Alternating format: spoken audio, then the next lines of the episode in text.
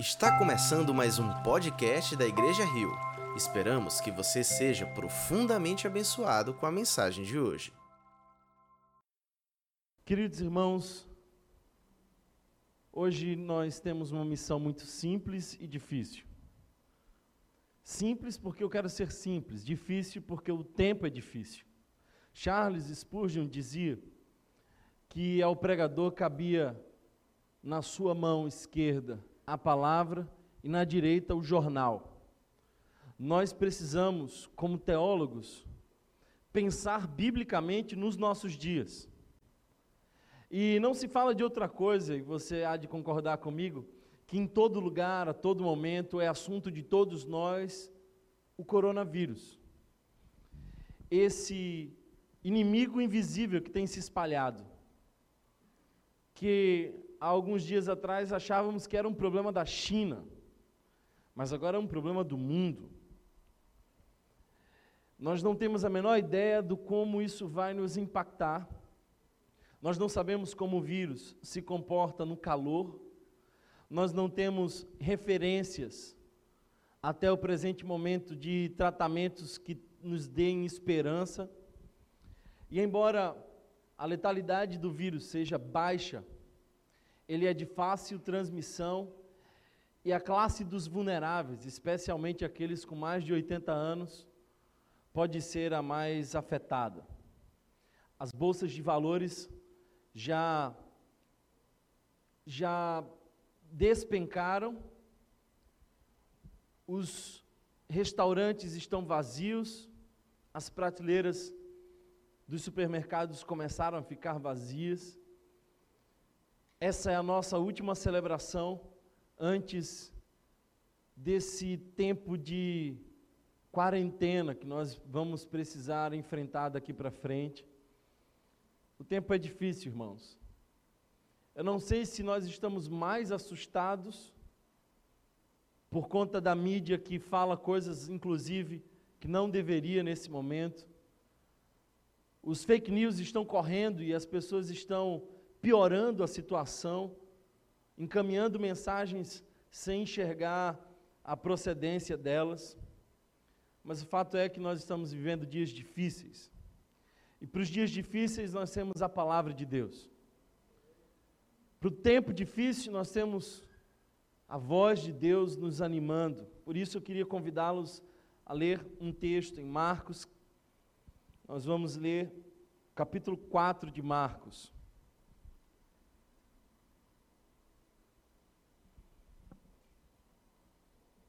Capítulo de número 4. Eu creio que esse é um tempo propício a todos nós para lermos esse texto, porque nós estamos precisando de fé. Se você observa o verso 30, é a parábola do grão de mostarda. Quando ele diz: com quem compararemos o reino de Deus? O que usaremos para descrevê-lo? Verso 31 é como um grão de mostarda, que é a menor semente que se planta na terra. E ele vai falar sobre fé. Esse é o contexto. Mas o texto que segue, que é o objeto de nossa reflexão, é o verso 35. Naquele dia, ao anoitecer, disse aos seus discípulos: Vamos para o outro lado. Deixando a multidão, eles o levaram no barco, assim como estava. Outros barcos também o acompanhavam. Levantou-se forte, um forte vendaval e as ondas se lançavam sobre o barco, de forma que este foi se enchendo de água. Jesus estava na popa, dormindo com a cabeça sobre um travesseiro. Os discípulos o acordaram e clamaram: Mestre, não te importa que morramos? Ele se levantou, repreendeu o vento e disse ao mar: Aquiete-se, acalme-se. O vento se aquietou e fez completa bonança. Então perguntou aos seus discípulos: Por que vocês estão com tanto medo? Ainda não têm fé? Por que vocês estão com tanto medo? Ainda não tem fé? eles estavam apavorados e perguntavam uns aos outros: Quem é este que até o vento e o mar lhe obedecem? Sabe, irmãos, nós estamos vivendo uma tempestade. O barco começou a encher de água. E parece que o nosso coração pecaminoso tem a tendência a acreditar que Deus não se importa conosco. Vocês percebem a pergunta dos discípulos de Jesus? Você não se importa que morramos? Você parece silencioso demais.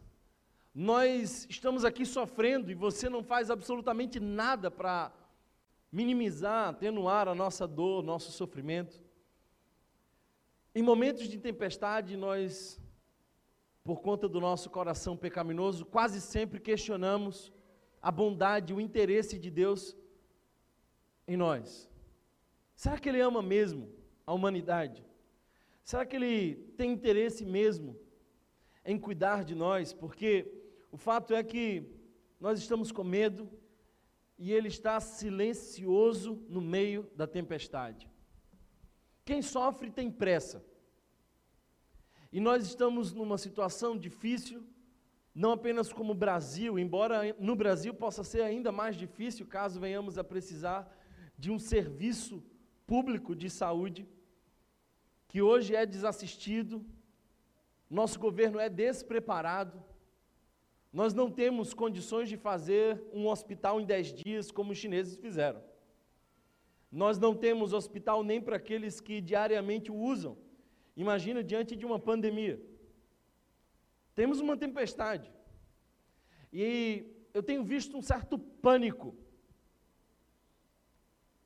Eu percebo as pessoas desesperadas.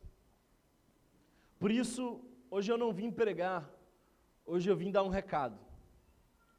E o recado é esse: tenham fé. Porque o fato de estarmos no meio da tempestade não quer dizer que Deus não se importa conosco. Deus se importa conosco. O grande problema, irmãos, é o vírus maior. Que vírus maior é esse? O vírus maior é o vírus do medo. Pior do que o coronavírus é o vírus do medo. Porque esse chega antes. Esse causa estragos. Imagina se nós começamos a comprar tudo que achamos ah, necessário para passar 40 dias. As prateleiras vão se esvaziar e talvez os pobres não tenham como acumular. A desigualdade se acentua. O desespero faz com que tomemos decisões precipitadas. O pior vírus que nós estamos enfrentando agora é o vírus do medo. E ele mostra o nosso coração inclinado a não confiar em Deus. Esse coração nosso, tomado pelas profecias do medo que não correspondem ao nosso futuro. A palavra de Deus diz que o nosso futuro é futuro de paz, para nos dar o fim que desejamos. O medo nos intimida. Talvez por isso Paulo falou a Timóteo: que Deus não nos deu, nos deu espírito de medo, mas de poder, amor e equilíbrio. Se eu pudesse desejar alguma coisa a todos nós, eu desejaria amor, equilíbrio e poder. Porque esse sim é o espírito que vem de Deus. O medo, irmão, sufoca a nossa fé. Quando o medo entra pela porta, a fé sai pela janela. O medo é a antítese da fé. Eu quero aqui responder algumas perguntas. A primeira delas é: Thomas, então você está dizendo que nós cristãos estamos livres do coronavírus? De jeito nenhum. Recentemente, uma igreja foi atuada porque ela estava prometendo a proteção do vírus. Isso é superstição. Isso é magia. Não, irmãos. A história nos diz que não é a primeira vez que calamidades como essa acontecem. Doenças que hoje já estão superadas, como sarampo, varíola, como catapora, mataram milhões e tiveram um estrago infinitamente maior do que o que promete o coronavírus. E dentre esses muitíssimos que morreram, estavam cristãos. Porque a nossa fé não é a suspensão da realidade humana. Nós também pegamos o vírus, nós também adoecemos, e nós também morremos. A diferença está em como enfrentamos e para onde vamos. Nós não enfrentamos com desespero, e se a nossa vida for ceifada, essa é a melhor coisa que pode nos acontecer. Olha só que interessante. A pior coisa é também a melhor coisa que pode nos acontecer. A maior das tragédias, você vir a morrer, é também a maior das recompensas, receber a presença do nosso desejado Senhor para todos sempre. Mas e o Salmo 91, Thomas? Porque o texto lá diz que praga alguma chegará à sua tenda. O texto diz que mil cairão ao seu lado e dez mil à sua direita, mas você não será atingido. Como é que a gente lida com isso? É falta de fé a nossa de crer no que a palavra nos diz? Bem, eu penso que esse é um salmo. E como salmo é uma expressão de um coração confiante em Deus, que sabe que o seu refúgio é o Senhor. Mas essa não é uma pólice de seguro. Esse não é um texto que nós agarramos para ir para a guerra. Porque quando a gente vai para a guerra, a gente sabe que não tem a certeza que vai voltar. É verdade que Deus dá livramentos e nos dá infinitos, inúmeros livramentos, e você já foi alvo de muitos deles. Mas nós não estamos isentos, irmãos. É bom lembrar que esse Salmo 91 foi citado pelo próprio diabo quando Jesus estava no deserto. Porque aos teus anjos dará ordem ao teu respeito. E aí o próprio Jesus sabiamente respondeu: Não tentarás ao Senhor teu Deus. A nossa fé não é a suspensão da realidade humana. E sempre que você não entender um texto, olha para Jesus. Ele é a chave hermenêutica, ele é a forma como nós interpretamos as Escrituras, ele é o Verbo que se fez carne. Como Jesus encarnou isso? Bem, primeiro, quando Jesus foi perseguido, em algumas situações ele fugiu. Quando procuraram matá-lo em alguns lugares, ele evitou o contato.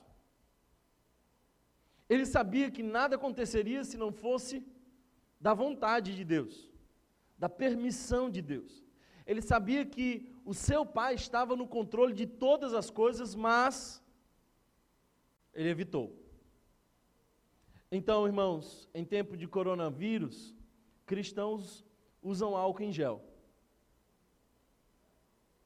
Em tempo de coronavírus, a gente cumprimenta com um pezinho. A gente evita aglomerações. E ainda não estamos numa situação crítica aqui em Pernambuco, mas é possível que nos próximos dias isso chegue a um nível preocupante.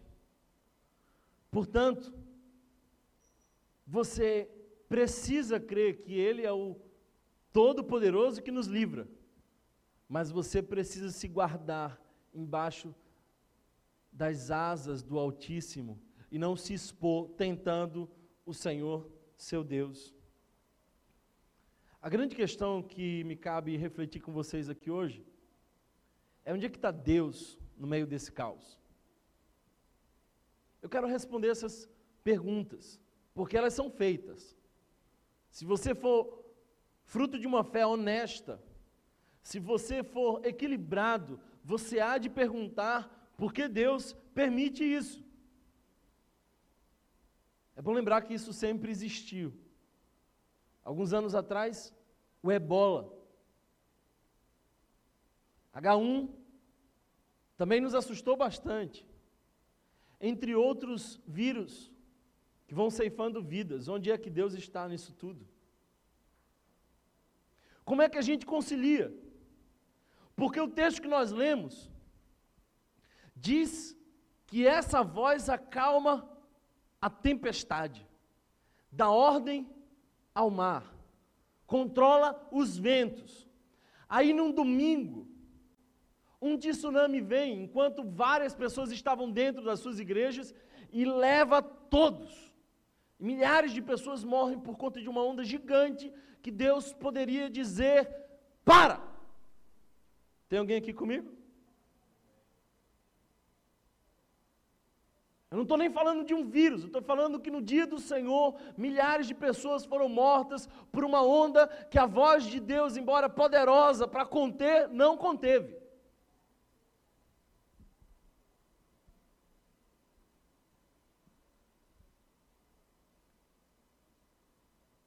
Talvez a, a coisa mais básica que você precisa saber é de que Deus não criou o mundo para tsunamis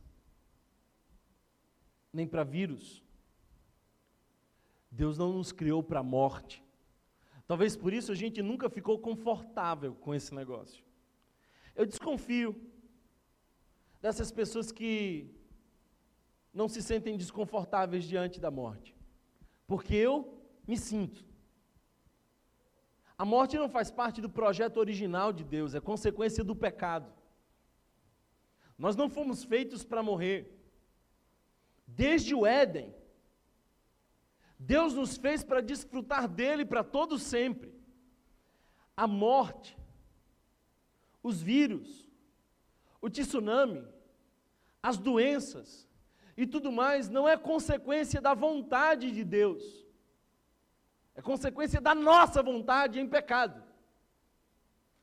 Portanto, o tsunami não revela o coração de Deus, revela o nosso coração que desde o Gênesis insiste em se afastar da vontade de Deus.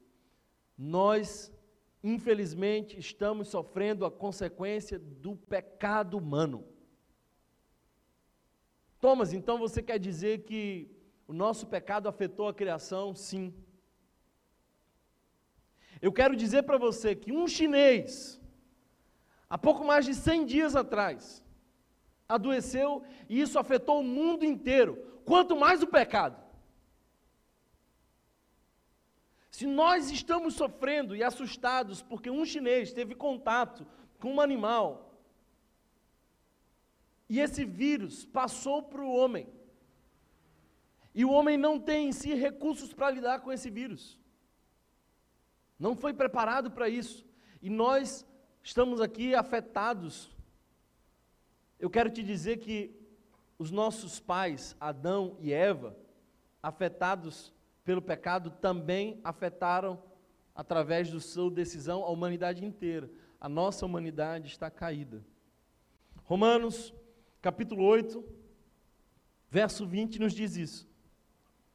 A natureza espera ansiosamente a revelação dos filhos de Deus. E nós esperamos também. Vivemos numa terra caída e o nosso sofrimento muitas vezes é fruto disso. Por que sofremos? Primeiro, nós sofremos porque nós estamos dentro de um sistema em desequilíbrio por conta do pecado. Nós estamos num sistema em desequilíbrio. O verso 17 do capítulo 3 de Gênesis diz: Maldita é a terra por sua causa. Com o sofrimento você se alimentará dela todos os dias. Maldita é a terra.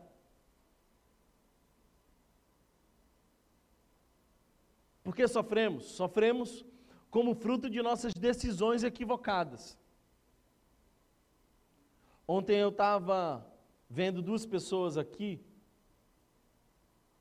e ela disse assim: ah, que nada, que vírus, me dá aqui um abraço. Aí começaram aí, vários contatos. Eu fiquei pensando assim: depois adoece e vai perguntar por que, que Deus permitiu. A maior parte das pessoas que eu atendo em sofrimento não sofrem porque Deus quis que sofressem.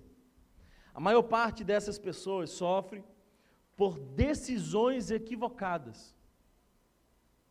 Sofrem porque escolheram contra a vontade de Deus, sofrem porque não tiveram sobriedade, equilíbrio, por isso sofrem.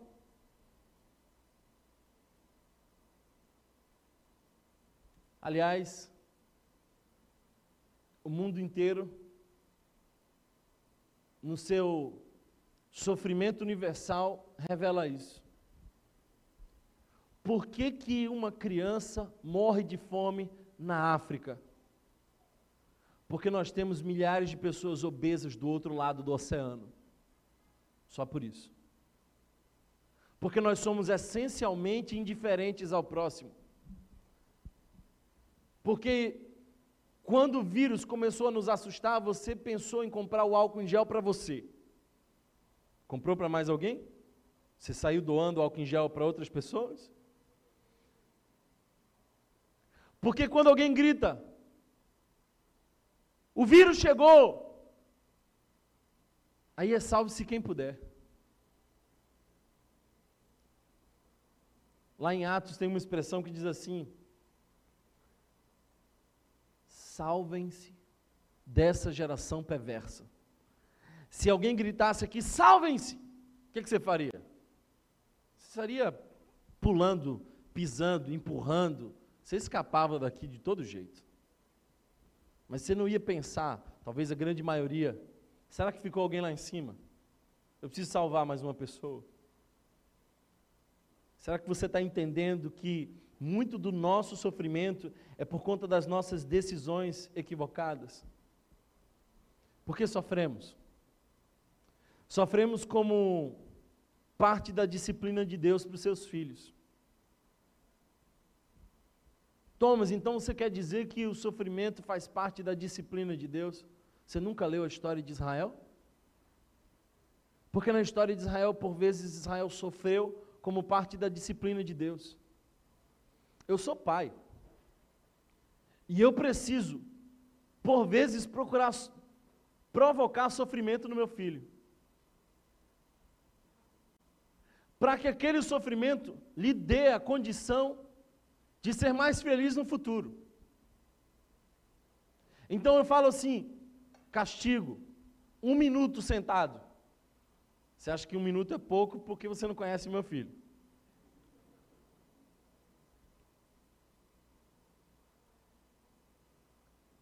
Por vezes Deus intervém na história para despertar o nosso coração.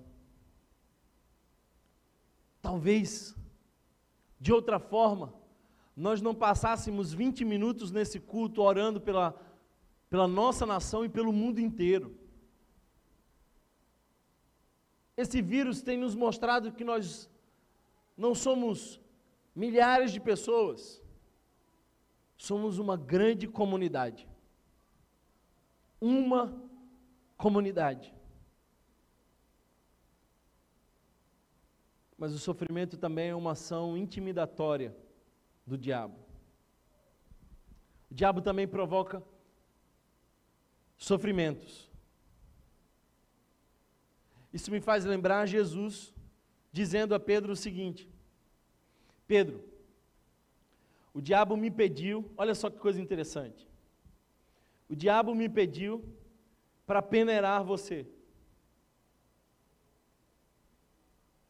Aí, se você ouvisse só essa parte, o que é que você diria? Ah, ainda bem que Deus não deixou, né? Ufa! Deus é Deus de livramento. Primeiro, o diabo é submisso a uma autoridade maior que governa céus e terra. Amém? É o nosso Deus. Ele só fez o que fez com Jó porque Deus permitiu. O diabo é o cão de Deus e só vai até onde a corrente poderosa de Deus permite. Ele está sob a autoridade do nosso Senhor, queira ou não.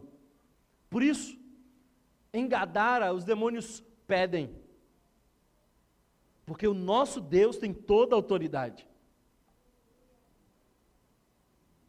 O fato é que quando foi pedido a Jesus para peneirar os discípulos, Jesus disse assim: Eu orei por você, para que você não desfaleça. Sabe o que isso quer dizer? Pedrão, eu orei porque a peneira vai aí. E não vai ser tão fácil. Você está entendendo essa palavra aqui hoje? Não? Pedrão, só para te avisar, vem peneira. E a peneira vai ser tão intensa que eu orei para que você não desfalecesse.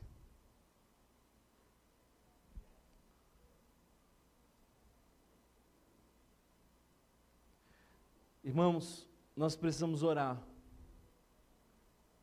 Não para não sofrer, mas para aguentar esse sofrimento que virá. Não para Deus nos pinçar como um povo especial que não sofre. Deus, que caiam mil do meu lado, dez mil à minha direita. Se Deus quiser, Ele fará assim. Se Deus quiser, Ele vai te dar todo o livramento mas como disse Sadraque, Mesaque e Abidinego, mas se ele não quiser, fica sabendo. que não muda a nossa decisão. Eu vim aqui hoje orar por essa igreja, por esse país, pela humanidade espalhada na face da terra, para que nós não desfalecemos. Talvez a pergunta que você queira fazer é a seguinte: se Deus é totalmente bom, e se Deus é totalmente poderoso, há uma incoerência teológica aí. Se Ele é totalmente bom e nós sofremos, Ele não é totalmente poderoso. Por isso, não impede o sofrimento. Se Deus é totalmente poderoso e nós sofremos, então Ele não é totalmente bom e por isso não impede o nosso sofrimento. Esse é o, dilema, é o dilema de Epicuro. Essa é até a Odisseia. Se Deus é bom e poderoso, por que sofremos? Santo Agostinho vai responder assim: Deus soberanamente bom não permitiria de modo algum a existência de qualquer mal em suas obras, se não fosse poderoso e bom, a tal ponto de poder fazer o bem a partir do próprio mal.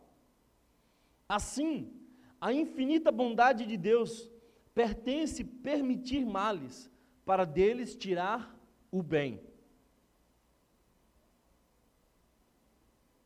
Será que você entende isso? Se você não entender, quando chegar na glória, pede para José te explicar. Porque foi no caminho de sofrimento de José que Deus revelou a bondade na vida dele e através dele na vida de muitos outros. Olha para a mensagem do Evangelho. É a história de sofrimento que nos gera redenção. Pelas suas pisaduras nós fomos sarados e o castigo que nos traz a paz estava sobre ele. Deus é poderoso e bom a tal ponto de extrair coisas boas de cenas ruins. Deus, portanto, não é o autor do mal, mas ele usa o mal para o nosso bem. Será que você consegue crer na palavra de Deus que nos diz hoje todas as coisas cooperam para o bem daqueles. São algumas? São a maioria das coisas? Todas as coisas cooperam para o bem daqueles que amam a Deus. Deus, onde tu estás? Essa é a pergunta que Davi faz no Salmo 13. Essa é a pergunta que nós fazemos no meio do sofrimento. Deus, onde estás? Eu respondo. Se você quer saber onde Deus está no meio desse sofrimento, dessa pandemia, se você quer saber onde Deus está, no meio de tanta gente que sofre anda assustada com essas ondas, eu te digo, Deus está no mesmo lugar onde sempre esteve e de onde viu o seu filho morrer na cruz. E enquanto morria, disse: Deus meu, Deus meu, por que me desamparaste? E ele sentiu desamparo naquela cruz, para que nós nunca mais sintamos o desamparo de Deus. Deus está no mesmo lugar de onde viu seu filho morrer, para nos dar vida e vida abundante. Deus está no mesmo lugar onde ele se entregou na pessoa do filho, para que eu e você tivéssemos hoje a oportunidade de não mais temer um vírus, porque francamente esse vírus não devia nos assustar. O que devia nos assustar é o pecado. O que devia nos assustar é não andar em fé. Deus utiliza, portanto, o sofrimento, irmãos. E não tenha dúvida que, embora não seja confortável para nós, é terapêutico, é pedagógico. Deus usa o sofrimento para nos despertar. Pastor Massal estava conversando comigo e ele me perguntava assim: olha, o que, é que nós vamos fazer como igreja? E ele trouxe algumas ideias de como nós podemos nos despertar, porque o sofrimento desperta o nosso coração. Ou você não lembra que os momentos de maior intimidade com Deus foram também os momentos de maior dor? Deus usa o sofrimento para nos corrigir, para nos aprumar. Deus usa o sofrimento para gerar intimidade conosco. Sabe, irmãos, Ele está no controle de todas as coisas. Deus usa o sofrimento para nos desiludir. Às vezes uma pessoa chega para mim dizendo assim: Olha, acabei o meu namoro porque eu descobri que o meu namorado era infiel. Mas nós já íamos noivar. Tínhamos cinco anos de relacionamento. Eu falei assim: glória a Deus, que benção, não é, irmã? Não, você não está entendendo, eu acabei, eu acabei. Eu falei, glória a Deus, imagine se você casa com esse cafajeste. A desilusão dói, mas é uma bênção. A desgraça é viver iludido. O ruim é você viver achando que a sua expectativa é totalmente coerente com a realidade, quando na verdade não é. Romanos capítulo 5, verso 3 diz o seguinte: E não somente isto, mas também nos gloriaremos nas tribulações, sabendo que a tribulação produz paciência, e a paciência, experiência, e a experiência, a esperança. A dor produz. Dor produz. E eu espero que nós sejamos uma sociedade melhor, mais justa, mais altruísta depois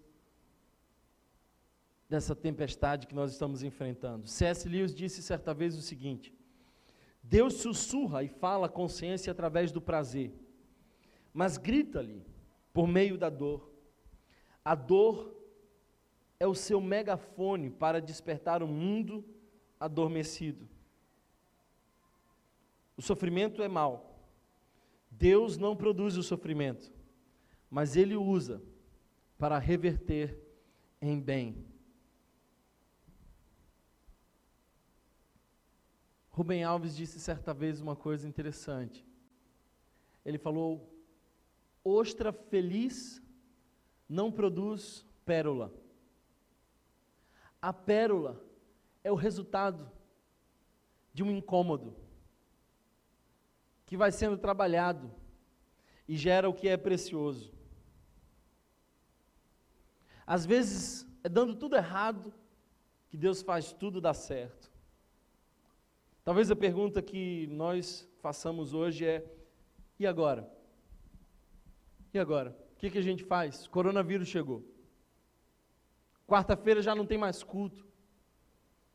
E agora? Primeiro, lamentação. Precisamos lamentar e chorar.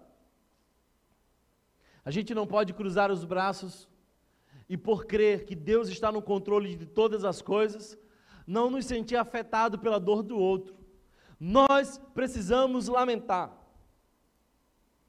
E lamentação é diferente de murmuração. Sabe, irmãos, murmuração é a reclamação de alguém que já não consegue crer. É a oração que perdeu a fé, isso é murmuração. É povo de Israel clamando no deserto, é murmuração. Mas lamentação é diferente. Lamentação é oração triste de quem ainda não perdeu a fé, mas desfruta do privilégio de colocar diante de Deus toda a nossa angústia. Nós temos salmos de lamentação. Nós temos um livro na Bíblia que chama Lamentação. Podemos lamentar. Deus entende a nossa dor. E eu queria convidar você a lamentar essa situação que o mundo enfrenta. Eu quero lamentar com você o fato de que esse vírus chegou num país subdesenvolvido, onde os ricos têm assistência médica com facilidade, mas os pobres não têm. Eu quero convidar você a lamentar o fato de que nós não estamos preparados para enfrentar isso. E quando o comércio começar a parar, a nossa economia, que já não estava tão boa, vai começar a cair, e a desigualdade e a pobreza vão ainda mais se ampliar. Eu quero lamentar com você isso. E eu quero clamar. E eu quero chorar com você.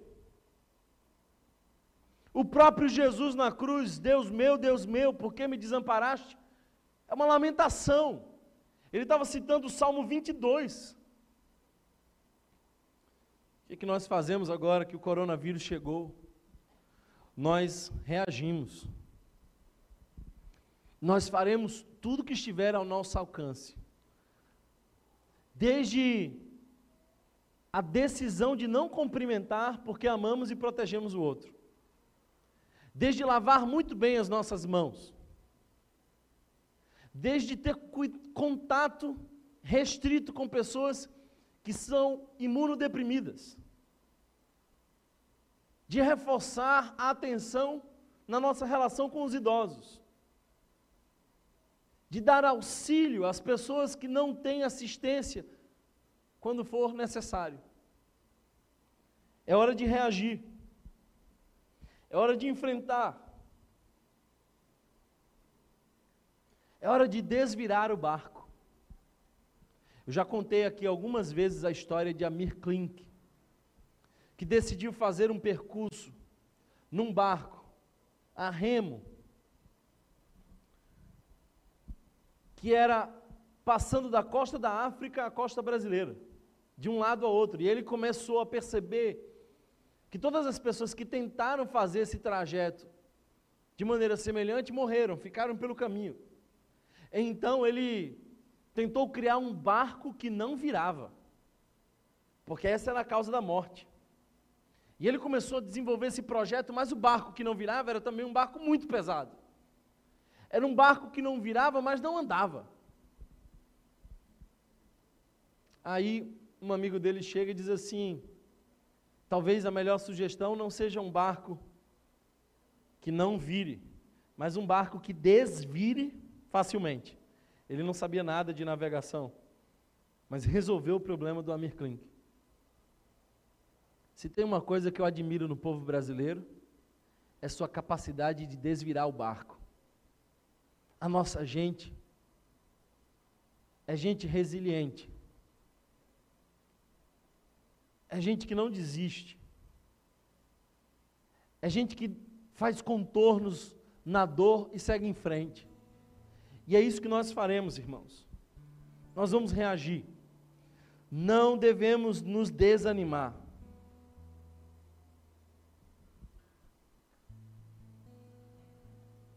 Eu lembro que uma vez eu fui falar para uma para um grupo de atletas paralímpicos. E tinha um desses que tinha perdido a perna. E aí eu comecei a conversar com ele. E ele disse: Olha, eu era um cara arrogante, era um cara que não considerava minha família. Quando a bomba do lava-jato que eu tinha explodiu na pressão e levou minha perna junto. Levou minha perna, mas trouxe minha vida. Porque hoje eu tenho uma família, eu tenho filhos, e sempre que eu subo no pódio, eu estendo uma faixa que diz: Deus é bom e Ele salva. Não olha para o sofrimento, olha para o propósito de Deus. Jesus foi quem sofreu com propósito por nós. Ele é a resposta da nossa tribulação. Nós cremos na redenção de todas as coisas, cremos no dia, e está perto,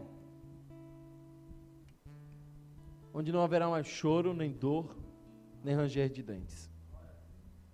Thomas, por que, que você diz que está perto? Porque em Mateus capítulo 24, verso 7 em diante, diz que um dos sinais dos últimos dias seria fome, guerras, terremotos e pestes. O que é peste? Doenças como essa. Eu não sei quando, mas a minha alma diz que está perto. E eu creio, irmãos, naquilo que está escrito em 2 Coríntios, capítulo 4, verso 17. Porque a nossa leve e momentânea tribulação produz para nós um peso eterno de glória muito excelente, não atentando nós nas coisas que se veem, mas nas que não se veem, porque as que se veem são temporais e as que não se veem são eternas. São eternas. Será que mais alguém crê nisso aqui? Se a gente olhar para a nossa realidade humana, ficaremos deprimidos. Se nós olharmos para o contexto da sociedade, nós ficaremos em pânico. Mas se nós olharmos para a promessa, ficaremos em paz.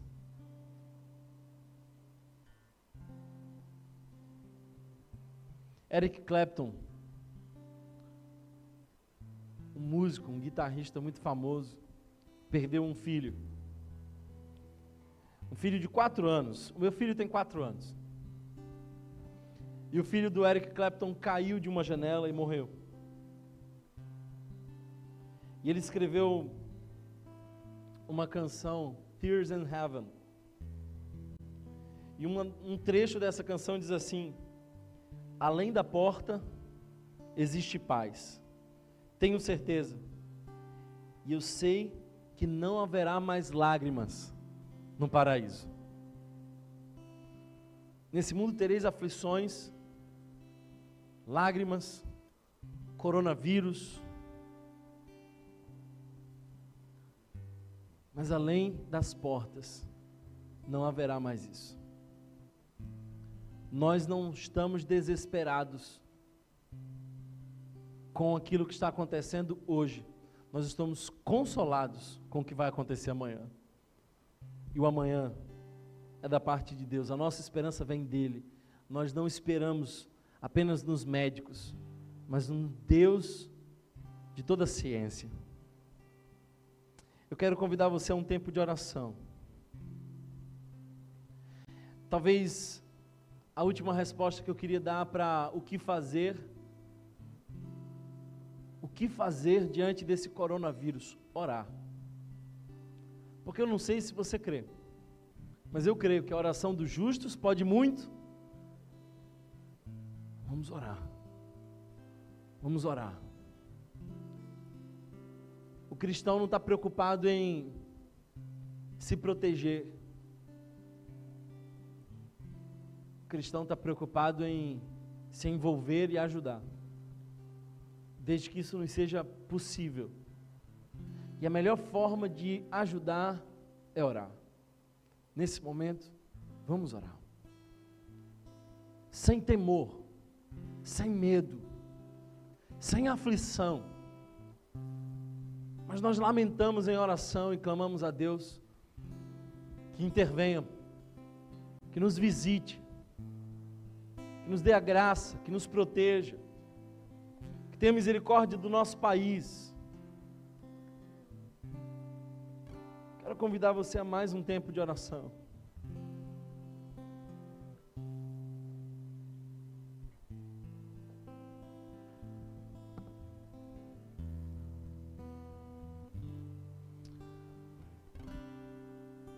Deus, tem misericórdia de nós, Senhor.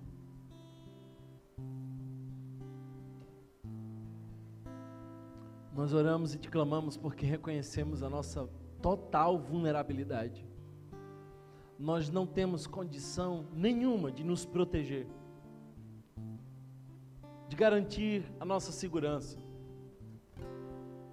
de bancar a nossa saúde. Nós somos totalmente dependentes de Ti e te pedimos, Senhor Jesus, que Tu levante homens e mulheres, cientistas, sejam inspirados, que sejam orientados, que no meio desse desespero, Senhor, o Teu Espírito guie pessoas para encontrarem os recursos necessários, Senhor, para que esse vírus possa ser apenas mais um vírus e não um invisível e poderoso inimigo que nós estamos enfrentando. Jesus, nós oramos por aqueles que não têm assistência, oramos pelos nossos idosos, por aquelas pessoas que não têm uma boa condição física e por isso são mais vulneráveis. Oramos, Pai, para que o contágio seja reduzido e seja mínimo. Oramos, Pai, para que o Teu Espírito Santo levante uma igreja capaz de orar, interceder, clamar, capaz de dar esperança a esse mundo aflito.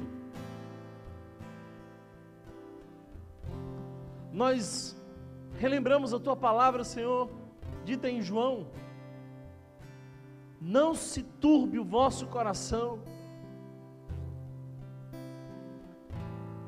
Crede em Deus, crede também em mim.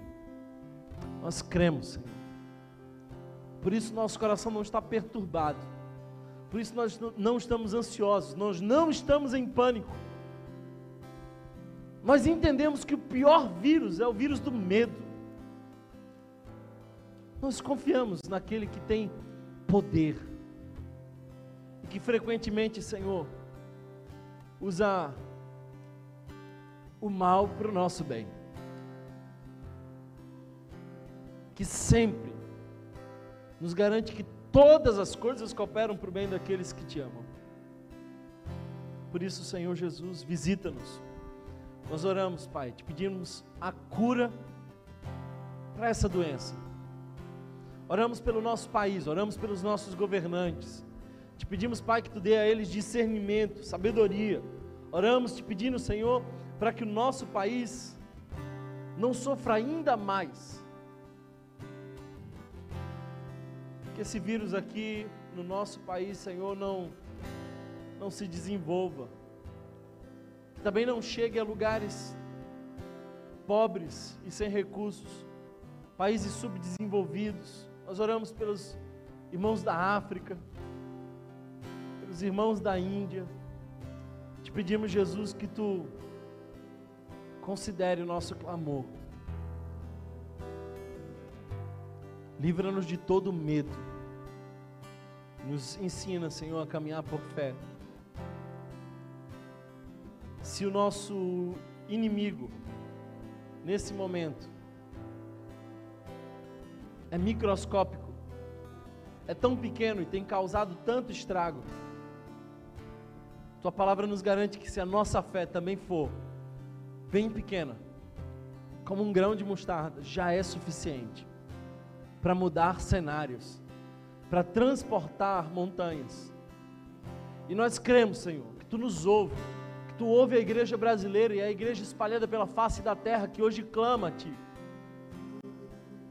Deus, os políticos, os líderes estão humilhados, reduzidos a nada, estão adoecidos. Os mais arrogantes já perceberam que não são nada e que um, mínimo vírus pode derrubá-los. Portanto, Senhor, que toda nação reconheça que há em Ti e somente em Ti esperança. Que hoje possamos nos dobrar e reconhecer que Tu tens o governo de todas as coisas, de que Tu estás conosco,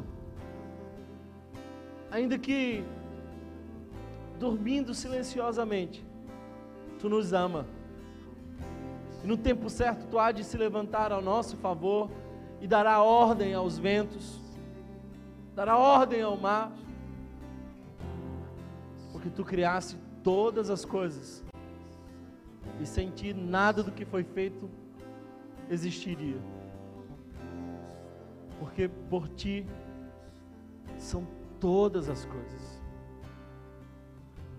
Nós te clamamos e te pedimos, Senhor, anima-nos mais uma vez, livra-nos de todo pânico, de todo medo, e para a glória do teu nome, nos visita em nome de Jesus. Se você foi abençoado por essa mensagem, compartilhe com alguém, para que de pessoa em pessoa alcancemos a cidade inteira.